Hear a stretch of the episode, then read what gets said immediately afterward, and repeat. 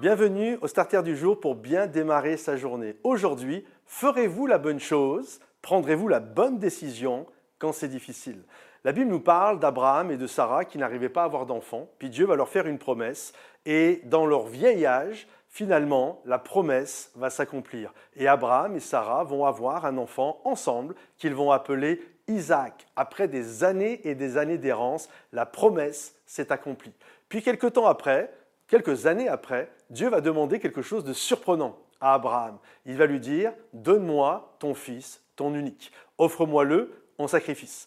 Et là, on peut se poser la question, en tout cas, moi je me poserais la question, qu'est-ce que j'aurais fait suite à une recommandation, à une injonction comme ça?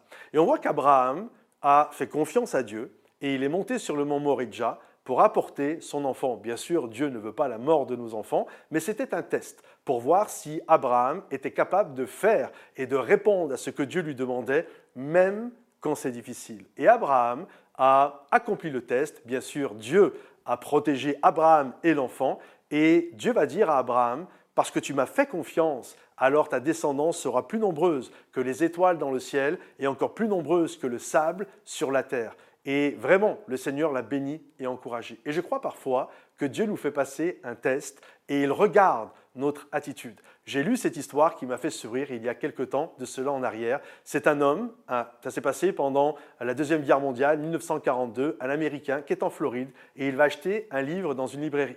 Et puis il va apercevoir, c'est un livre d'occasion, euh, des annotations et il va être touché euh, par euh, la personne qui écrit ces annotations, par son esprit, son intelligence. Et derrière, il va voir le nom de qui, à qui ce livre appartenait autrefois, une, une personne du nom de Holly. Et il y avait son adresse, il va lui écrire en lui demandant est-ce que vous seriez OK pour qu'on fasse une correspondance ensemble? Et il va partir en Europe, c'est la guerre, et il part en Europe avec euh, son régiment. Et là, il va recevoir une réponse d'une personne en disant oui, il n'y a pas de problème. Et pendant 13 mois, ils vont avoir une relation euh, épistolaire par, euh, par, par lettre. Et lorsque cet homme est rentré aux États-Unis, il devait s'arrêter à New York, là où habitait Holly. Il ne savait pas du tout à quoi elle ressemblait, il ne savait pas son âge, et il lui a demandé d'être là pour qu'il puisse faire connaissance. Et lui, c'était un jeune homme, et il espérait que ça soit une jeune fille. Et lorsqu'il est arrivé à New York, il descend du bateau, il ne savait pas comment il allait la reconnaître, et elle lui avait dit, tu me reconnaîtras, je porterai une rose rose.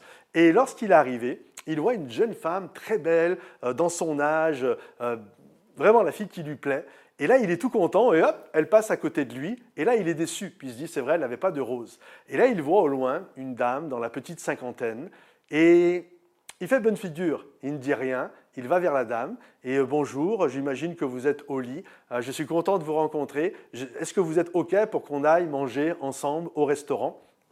Dans sa tête, il s'est dit, c'est une belle personne, au moins je peux faire connaissance avec elle. Et là, la dame l'a regardé et lui a dit ceci, écoute, jeune homme, euh, je ne sais pas ce qui se passe là, mais la jeune fille que vous venez de croiser m'a donné cette rose. Et elle m'a dit que si vous m'invitiez au restaurant, qu'elle vous attendait euh, au café en face de la rue. Voyez-vous, c'était un test. Et je crois qu'avec Dieu, parfois, il y a des tests. Que ferez-vous quand c'est difficile si nous avons la bonne attitude, je crois toujours que Dieu nous attendra au café d'en face et qu'il y a plein de magnifiques choses qui nous attendent. Alors faites-lui confiance. Que Dieu vous bénisse, les amis. Pensez à liker la vidéo, partagez un maximum, mettez-nous des commentaires et pour plus de ressources, rendez-vous sur momentumsansfrontières.com. Que Dieu vous bénisse et à bientôt. Bye bye.